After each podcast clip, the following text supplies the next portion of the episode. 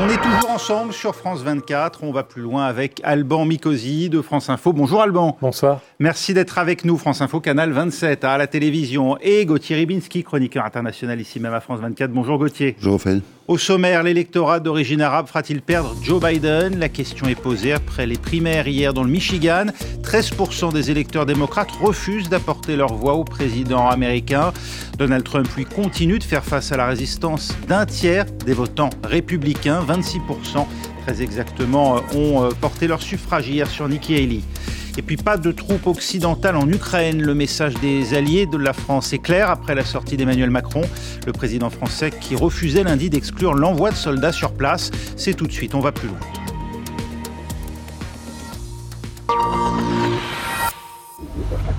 Peut-on vraiment parler de victoire?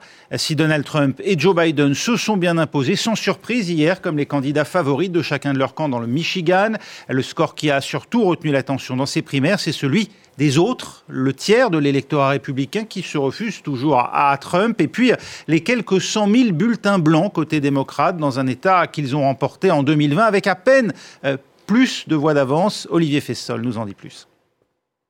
Sans surprise, Donald Trump et Joe Biden remportent leurs primaires respectives dans l'État du Michigan.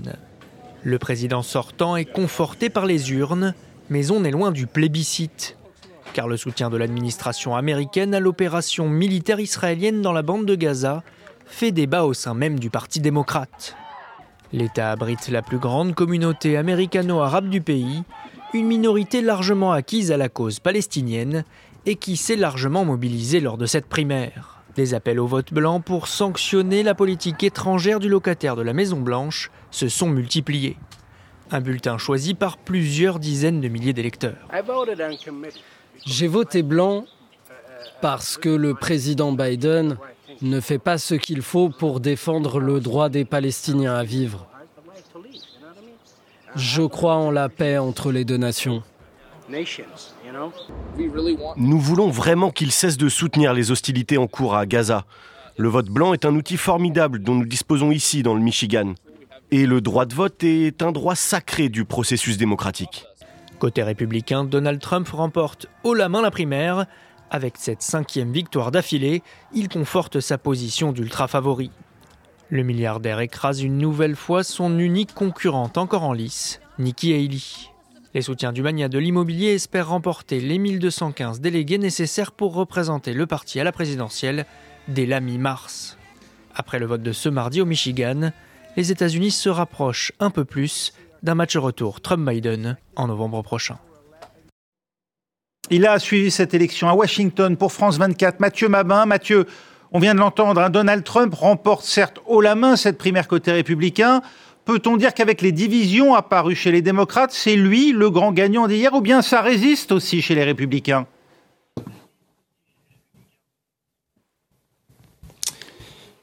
Alors oui, effectivement, les chiffres parlent d'eux-mêmes et la victoire de Donald Trump dans le Michigan achève probablement définitivement de situer Donald Trump comme candidat quasi unique pour l'investiture républicaine. Euh, le parcours de Nikki Haley n'est pas du tout ridicule, attention, c'est pas ce que je dis, euh, puisque euh, elle réussit quand même à réaliser la pirouette absolument infernale qui consiste à réunir dans un ensemble franchement pas très cohérent ceux que l'on a pu appeler républicains traditionnels et qui dans le fond le sont de moins en moins. On pense à la mouvance McCain par exemple ou la mouvance Bush et cette minorité des électeurs qui ont été un temps séduits par Donald Trump, mais qui considère que le temps de l'alternat est venu. Euh, traduit dans un discours politique, ces deux tendances normalement irréconciliables constituent quand même le socle de l'électorat de Nikki Haley. Mais encore une fois, euh, on l'a vu avec Ron DeSantis, il semble que cette équation soit euh, tout simplement impossible. Ce qui reste donc du combat de Nikki Haley, et notamment avec le fait qu'elle sera bien sur les rangs, en tout cas c'est ce qu'elle dit pour le Super Tuesday, c'est qu'elle n'est plus qu'un élément perturbateur de la stratégie de Donald Trump qui voudrait bien s'imposer comme l'unique choix possible pour un républicain. Euh, un peu comme s'il était perçu par l'électorat républicain comme un président sortant, puisque c'est exactement le positionnement qui est le sien aujourd'hui. Euh, Donald Trump qui dit toujours à qui veut l'entendre que l'élection de 2020 lui a été volée, ou plus précisément qu'elle a été volée au peuple américain, selon sa formule. Et c'est d'ailleurs un sentiment largement partagé par une majorité d'électeurs républicains. Maintenant, pour ce qui est euh, des divisions côté démocrate, bien sûr qu'elles servent Donald Trump, puisqu'on le sait, euh, celui qui gagnera le duel de novembre 2024, c'est probablement celui qui réussira à faire voter ceux qui habituellement, justement, ne votent pas. Et donc, les érosions des adhésions à la vision de Joe Biden sont effectivement de nature à faire triompher Donald Trump, oui. Eh oui. 50 000 voix d'avance sur Donald Trump en 2020, 100 000 bulletins blancs hier, pour dire les choses clairement. Euh, Alban Mikosi, l'attitude pro-israélienne des États-Unis dans la guerre à Gaza peut coûter à Joe Biden sa réélection? En tout cas, dans ce vote Michigan, qui est un vote particulier, euh, le nombre de bulletins blancs peut inquiéter raisonnablement la Maison-Blanche. Parce que oui, il y a beaucoup d'électeurs qui ont fait la démarche de ne pas voter Biden. Alors après, ces électeurs démocrates iront-ils jusqu'à voter pour Donald Trump? Probablement pas. Le maire adjoint de la région de Detroit, là où les musulmans sont le, plus présents, disait en aucun cas nous ne voterons pour Donald Trump. Mais notre voix n'est pas acquise à Joe Biden. Et comme vous le disiez très justement, dans un État, le Michigan, où la dernière fois l'élection s'est jouée à finalement 150 000 voix, ces voix-là sont capitales. Les électeurs américains d'origine arabe, Gauthier Ribinski, n'iront pas jusqu'à euh, favoriser l'élection de Donald Trump ou bien sont-ils prêts, d'après vous, à, jouer la politique du pire? Bizarrement, tout dépend du degré de communautarisme. du pire pour eux, hein, évidemment. Oui. Il ne pas de prendre parti. Tout, encore que quand on considère ce que Donald Trump peut faire, euh, on pourrait en rediscuter, mais bon.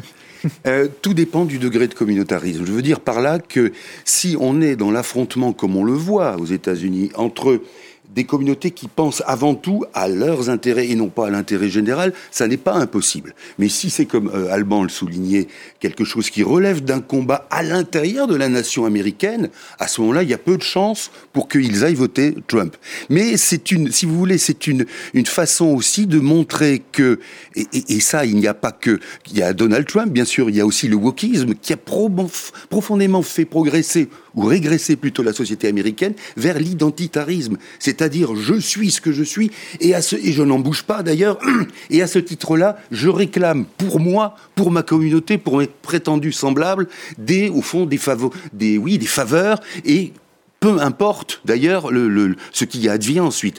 C'est une forme aussi, mais alors là on ne la voit pas qu'aux États-Unis, c'est une forme d'infantilisme politique. C'est un peu comme si on disait retenez-moi ou je fais un malheur. Donc euh, Joe Biden, donnez-moi des garanties, sinon moi je suis capable d'aller voir l'autre affreux entre guillemets pour pour vous mettre dans l'embarras c'est quelque chose qui est là aussi euh, inquiétant, même si je pense que ce que disait Alban est juste, on peut quand même tabler sur le fait qu'il n'y aura pas de vote pour Trump. Mais s'il y a l'abstention, ce que disait Mathieu à l'instant, puisque le but c'est de mobiliser des abstentionnistes, ben là la chose sera euh, impossible. C'est suffisant, euh, Alban, d'après vous, pour contraindre ou pour conduire Joe Biden à accentuer ses pressions sur Israël? En tout cas, on a observé très clairement que la Maison-Blanche a fait évoluer son discours depuis le 7 octobre. On a vu notamment la visite de Joe Biden lorsqu'il s'était rendu auprès de Benjamin Netanyahu. Il avait déjà, euh, on va dire, alerté le Premier ministre israélien en lui disant attention, ne commettez pas les erreurs que nous avons commises, nous, euh, le 11 septembre. Euh, il y a des limites à votre action. Mais là, il est beaucoup plus clair depuis une semaine. Alors, est-ce que c'est le calendrier électoral qui joue? Est-ce qu'il y croit profondément Moi, je suis incapable de vous dire. Ce que je peux vous dire en revanche, c'est que le discours, lorsqu'il annonce une trêve prochaine avant le ramadan, donc avant le 10 mars, il prend un vrai risque, parce que du côté de Benjamin Netanyahu, on dit à peu près le contraire.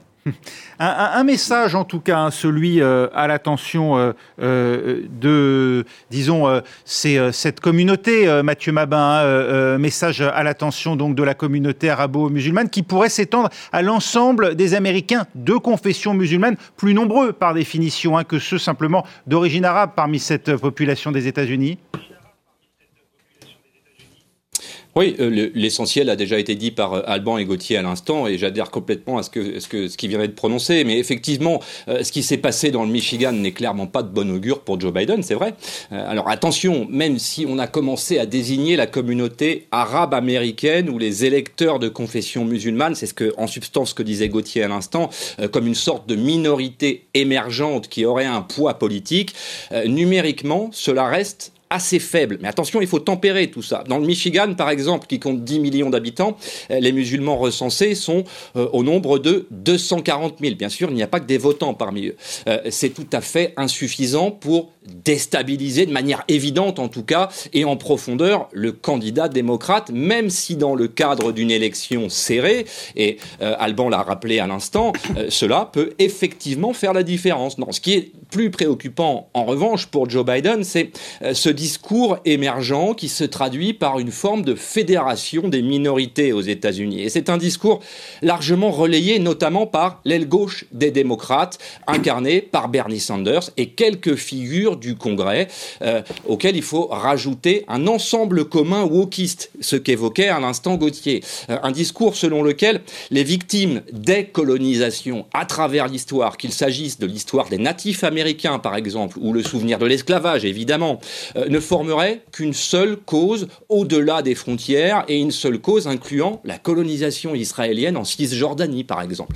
Euh, ce phénomène peut effectivement être un point de fragilité non négligeable euh, dans le contexte d'une élection présidentielle, en tout cas, et se traduire notamment par de l'abstention, encore une fois, euh, en la défaveur de Joe Biden. Oui une coalition des minorités, Gauthier Ribinski. C'était ce que disait déjà Hillary Clinton hein, en, 2016, mais elle tablait sur cette coalition des minorités en vue de son élection. Mm aujourd'hui, elle pourrait se retourner contre les démocrates eux-mêmes oui, parce que pour avoir soutenu Israël? Alors, il y a cette question. Je pense que euh, Mathieu a tout à fait raison de dire qu'il y a un des il y a bien sûr l'histoire d'Israël et, et des Palestiniens, mais qu'il y a une utilisation de cette affaire. C'est-à-dire que pourquoi tout d'un coup assisterait-on à une identification à la cause palestinienne alors que pendant des années qu'elle a été délaissée par la communauté internationale, par les pays, par les, diplomates, y compris par les chercheurs Par les voisins arabes aussi. Par les voisins arabes, bien sûr. Pourquoi tout d'un coup ce regain d'attention? C'est parce qu'effectivement, il y a cette sorte d'allégorie des Palestiniens comme représentant les damnés de la terre. Mais là où il y a quelque chose qui tourne pas rond, c'est que précisément vous avez quelqu'un comme Vladimir Poutine qui, d'une manière invraisemblable, se réclame comme étant la figure de proue de ce mouvement euh, de décolonisation, où on se fout, pardonnez-moi, de la gueule du monde. Qu'est-ce que le tsarisme poutinien, si ce n'est un colonialisme de, des temps nouveaux? Notamment en Russie, avec et les minorités Bien sûr, les minorités en Russie, les Tchétchènes savent de quoi ils parlent, les Ingouches aussi, etc., on pourrait les citer. Donc là, il y a un, enfumage terrible auquel, dont se rendrait complice cette gauche euh, américaine, dont on peut se demander pourquoi elle se baptise encore du qualificatif de gauche. C'est peut-être incroyable. Hein. Donald Trump lui cherche en tout cas à séduire les minorités, les Afro-Américains par exemple. Alors, ce n'est pas lié à la guerre à Gaza, mais écoutez ce que disait l'ancien président américain vendredi dernier devant un groupe conservateur afro-américain à la veille de la primaire en Caroline du Sud. Il adressait un parallèle entre ses ennuis judiciaires à lui et ce que vivent selon lui la plupart des Noirs en Amérique. J'ai été inculpé pour rien pour quelque chose qui n'est rien. Ils l'ont fait parce qu'il s'agissait d'une ingérence électorale. Puis j'ai été inculpé une deuxième fois, une troisième et une quatrième fois. Beaucoup de gens disent que les personnes noires m'aiment bien parce qu'ils ont tellement souffert et été discriminés et qu'ils me voient comme quelqu'un qui a été discriminé. C'est assez incroyable, c'est peut-être, je ne sais pas, peut-être quelque chose. Gérald Ban dans un instant, mais Mathieu Mabin à Washington, vu de Washington, ses propos ont beaucoup fait réagir. La Maison-Blanche et les démocrates n'ont pas manqué hein, de critiquer les stéréotypes employés pour l'occasion par Donald Trump. Euh, ça répond en tout cas à une stratégie de l'ancien président américain, ça prend j'ai envie de reprendre la formule que, que, vient de prononcer Gauthier, mais c'est déjà fait. Alors, euh, clairement, il s'agit de déclarations de Donald Trump, et même, si par principe les observateurs que nous sommes sont un peu condamnés à les entendre et, à tenter de les analyser, je ne trahirai pas un grand secret en vous disant qu'il est parfois difficile de trouver de la cohérence dans les comparaisons osées par Donald Trump. Euh, dans ce cas précis, euh, nous sommes plusieurs à avoir compris que euh, la cible réelle de Donald Trump dans le propos que vous venez de nous faire entendre est en réalité Kamala Harris, la vice-présidente Kamala Harris qui, il faut le rappeler, c'est vrai, souffre d'une dette de popularité dans la communauté africaine-américaine. Un handicap qui remonte, euh, vous vous en souvenez évidemment, euh, à l'époque où elle avait mis en œuvre les lois Clinton qui avaient coûté si cher aux Afro-Américains de ce pays notamment. Euh, depuis, même Bill Clinton a fait un honorable, mais hein. le souvenir des peines prononcées par Kamala Harris à l'époque est encore très présent. C'est vrai dans la communauté afro-américaine de la côte ouest notamment, où elle officiait à l'époque. Mais concrètement, Donald Trump s'engouffre dans toutes les brèches existantes, on le sait, et même si il est quand même le président qui a, été le plus complaisant avec les suprémacistes blancs, faut pas l'oublier. Euh, il n'en est pas à une contradiction près et n'hésitera pas à convoiter la population afro-américaine en tant qu'électorat, bien entendu. Alban, la désillusion des minorités envers les démocrates et Joe Biden, elle peut être un carburant, y compris pour une personnalité aussi clivante que Donald Trump, d'après vous? Donald Trump, c'est un opportuniste. Hmm. Euh, il est prêt à euh, avancer n'importe quel argument. Il se pose en victime régulièrement. Il est la victime de tout. Il est la victime de la justice américaine qui est très injuste. Et il est la victime du code électoral qui lui était défavorable. Bref, il est toujours en position de victime. Soit il gagne, parce que c'est un winner, soit il a été volé. Hmm. Euh, il n'y a pas d'autre définition chez lui. Donc là, euh, dans, avec un estomac assez large, il, se sent proche des victimes africaines, alors, y compris euh, afro-américaines y compris lorsqu'il assimile les Noirs américains à des suspects permanents. Est-ce qu'il n'y a pas là, justement, matière pour eux à prendre ombrage de cette, cette forme de réduction? Oh, Il parle de lui, il ne parle pas des Noirs américains, il ne parle pas des Afro-Américains, il parle de lui. Mhm. Et en fait, la seule chose qui intéresse Donald Trump, c'est Donald Trump oui, Gauthier. Oui, par rapport à ça, je suis, je, j'accepte tout à fait et je, souscris à ce qui a été dit. Je pense que pour un certain nombre de Noirs, notamment, il y a le danger de ce dont on parlait tout à l'heure, ce wokisme. C'est-à-dire que l'idée que les Noirs, quels qu'ils soient, c'est-à-dire y compris pour ceux qui s'en sortent, qui socialement grimpent mm. ou, qui, ou qui sont satisfaits de leur, de leur existence, l'idée qu'ils puissent être rattrapés par les bretelles, par un mouvement qui leur dirait non, tu es un pauvre damné de la terre. Tu dois être euh, triste et tu dois être dans un, une case qui est celle justement d'éternelle victime. Ça, certains ne peuvent pas le supporter et sont peut-être prêts, malgré justement les incohérences, malgré les insultes que Donald Trump adresse aux Noirs parfois, sont peut-être plus proches de voter Donald Trump plutôt que de donner d'une manière ou d'une autre un corps à cette gauche, entre guillemets, du Parti mm. démocrate, qui au fond veut les assigner à quelque chose, à un destin dont on ne bouge pas. Parce qu'il ne faut pas bouger quand on est dans le wokisme. N'essayez pas d'être heureux, parce que dans ce cas-là, vous manqueriez à la cause et vous seriez un traître. Et puis il y a aussi un message anti-élite. Mm. Donald Trump, il est euh, membre du peuple. Enfin, du moins, c'est ce qu'il l'instrument qu'il communique. Je suis un membre du peuple, euh, donc le peuple me comprend. Les États-Unis, en tout cas, qui, comme les autres puissances occidentales, ont opposé au mieux une indifférence polie à l'idée d'envoyer des soldats combattre un jour en Ukraine. Un scénario que n'avait pas exclu Emmanuel Macron lundi à l'issue d'une conférence à Paris des soutiens à Kiev, destiné à remobiliser les alliés. C'est ce à quoi s'emploie Volodymyr Zelensky, lui toujours en tournée. Il était ce mercredi en Albanie. Inlassablement, Volodymyr Zelensky poursuit sa tournée internationale pour mobiliser ses soutiens après l'Arabie saoudite, le président ukrainien est en Albanie, mais toujours aucune réaction aux propos d'Emmanuel Macron sur l'envoi de troupes occidentales en Ukraine. Nous ferons tout ce qu'il faut pour que la Russie ne puisse pas gagner cette guerre. Jusqu'à présent, le président français n'a reçu qu'une fin de non-recevoir de la part des alliés de l'Ukraine. Berlin, Londres, Varsovie, Madrid, Bratislava, Zagreb et Washington sont tous sur la même ligne. Outre le fait que le président ait clairement indiqué que les États-Unis n'enverraient pas de troupes combattre en Ukraine, le secrétaire général de l'OTAN a exclu l'envoi de troupes de l'OTAN en Ukraine. Fondamentalement, nous pensons que le chemin de la victoire pour l'Ukraine passe par la Chambre des représentants des États-Unis. C'est ce dont l'Ukraine a le plus besoin. Elle a besoin du supplément de sécurité nationale que le président a proposé pour fournir à l'Ukraine les armes et les munitions dont elle a besoin pour se défendre et continuer à lutter courageusement. À Moscou, la réaction est cinglante. Toute intervention au sol en Ukraine ne serait pas dans l'intérêt des Occidentaux. Il me semble que ceux qui non seulement expriment de telles pensées, mais qui les laissent même entrer dans leurs esprits, devraient employer leur esprit à des choses plus rationnelles et moins dangereuses pour l'Europe. Sur le terrain, Moscou poursuit son avancée face à des troupes ukrainiennes en manque d'hommes et de matériel. Après Avdivka, le drapeau russe flotte désormais sur le petit village de Lastochkin, à quelques kilomètres plus à l'ouest. Mathieu Mabin, à Washington, on a vraiment été surpris des propos d'Emmanuel Macron lundi non, je ne crois pas qu'on puisse dire ça. D'abord parce que quelques jours avant la déclaration du président de la République, Emmanuel Macron et Joe Biden ont eu un entretien téléphonique poussé, euh, mais long, inhabituellement long, et notamment sur le sujet de la stratégie des démocraties occidentales sur l'Ukraine. Euh, je ne suis pas dans le secret des dieux, mais Personne euh, ne pense ici que la Maison Blanche a réellement été surprise par les déclarations du président français. D'autant que côté démocrate comme côté républicain, il y a quand même une idée assez persistante ici, selon laquelle la guerre en Ukraine se déroule de l'autre côté de l'Atlantique, en clair en Europe, et qu'il ne serait donc pas tout à fait anormal que les Européens s'engagent en tant qu'entité européenne. En clair, les armées européennes vues de Washington sont la première ligne de défense ou la deuxième ligne de défense après l'armée ukrainienne, euh, dans le cas où la confrontation entre Moscou et les Européens ne serait plus qu'une confrontation diplomatique, mais également une confrontation militaire.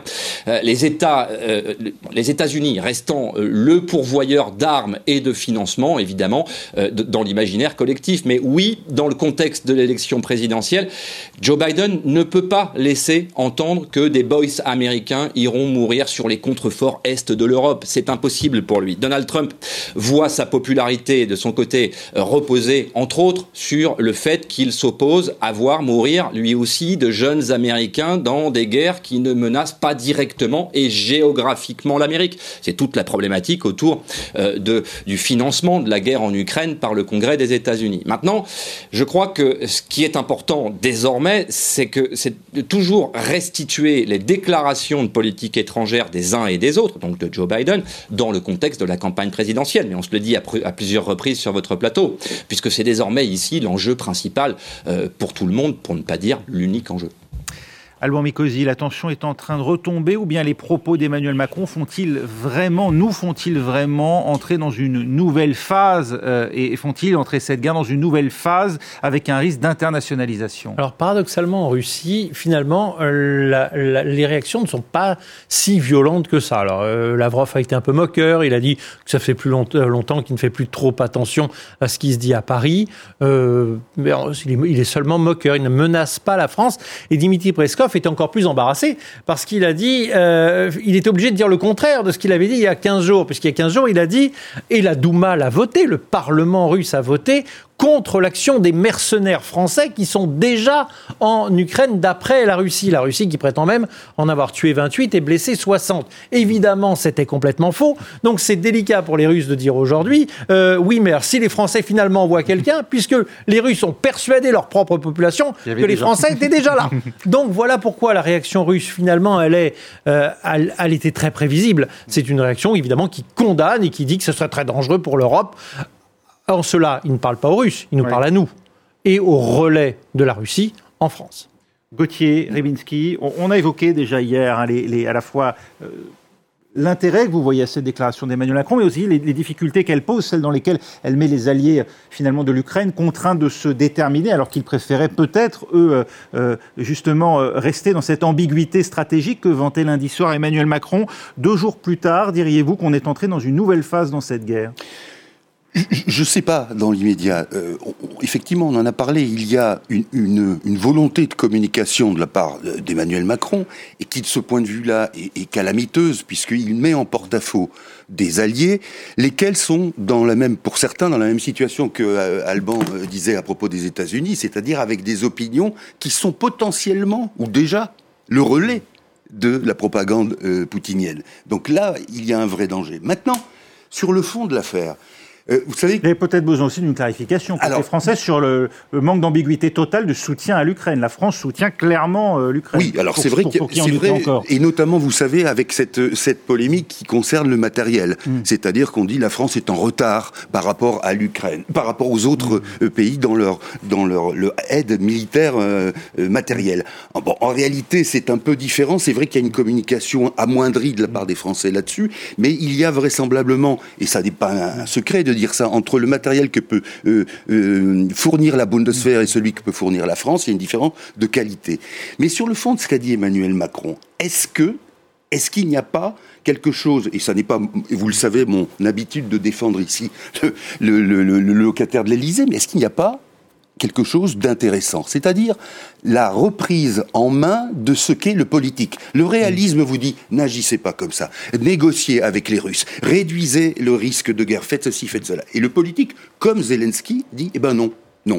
Je n'admets pas, je n'admets pas la chose établie, je n'admets pas le primat ou le, côté normatif du réalisme. Et ça, c'est intéressant parce que, après tout, et qui aurait posé cette question il y a encore dix mois? Qui aurait dit nous en sommes là?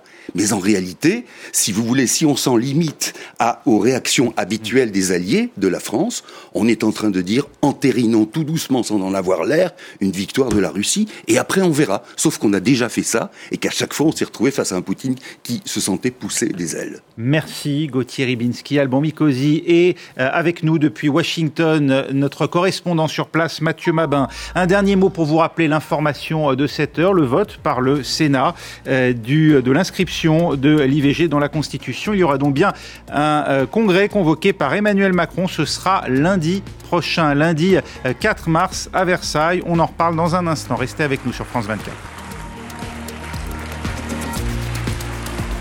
S'il vous plaît, la parole est, la parole est à Monsieur le ministre. Monsieur le ministre.